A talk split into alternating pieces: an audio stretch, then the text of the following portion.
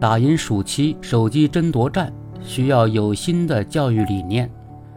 正值暑假，在全国各地，手机争夺战正在不同的家长与孩子间展开着。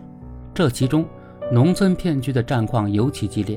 在农村地区，中小学生中有不少留守青少年。到了暑假，学校和老师的约束暂时消失，祖辈面对青少年往往有心无力。就算是小候鸟进了城，父母大多也要忙于工作。这种情况下，他们要实现手机自由并不困难。据媒体报道，部分农村青少年假期每天使用手机等电子产品的时间超过十小时。手机争夺战的背后涉及的其实是教育理念之争。在手机成为学生学习生活的必需品后，家长禁止或者限制学生使用手机已不是最佳方式，而应该转变教育理念。引导孩子养成健康的上网习惯，培养孩子的自主学习、自主管理意识，重视培养孩子的独立性和责任心，也是家长教育的重要职责。有关调查显示，我国大学退学的学生百分之九十因为进大学后沉迷网络游戏。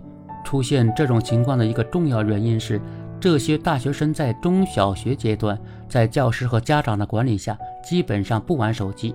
而进入大学后不再有人管，于是很快就沉迷于手机，无法自拔。假期的手机争夺战就是失去外部管理约束后的一种失控。解决这一问题，有关专家提出了不少建议，包括为学生生产专门的非智能手机，建立防未成年人沉迷系统，设立青少年模式等。这都是从外部管理着手，而非培养学生的自主管理意识和能力。虽然网络游戏、短视频平台都建立了防未成年人沉迷系统、青少年模式，但由于未成年人缺乏自主管理意识和能力，防沉迷系统、青少年模式形同虚设。未成年人学生拿着成人账号上网玩游戏的比比皆是。因此，打赢手机争夺战，不能再用老套的管理约束思维，而必须有新的教育理念。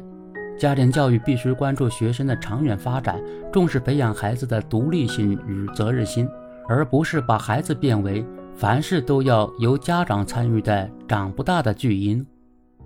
我国基础教育、学校教育、家庭教育不能再让学生被管理、被规划，而是要对学生进行生涯教育，教育引导学生学会自主管理、自主规划。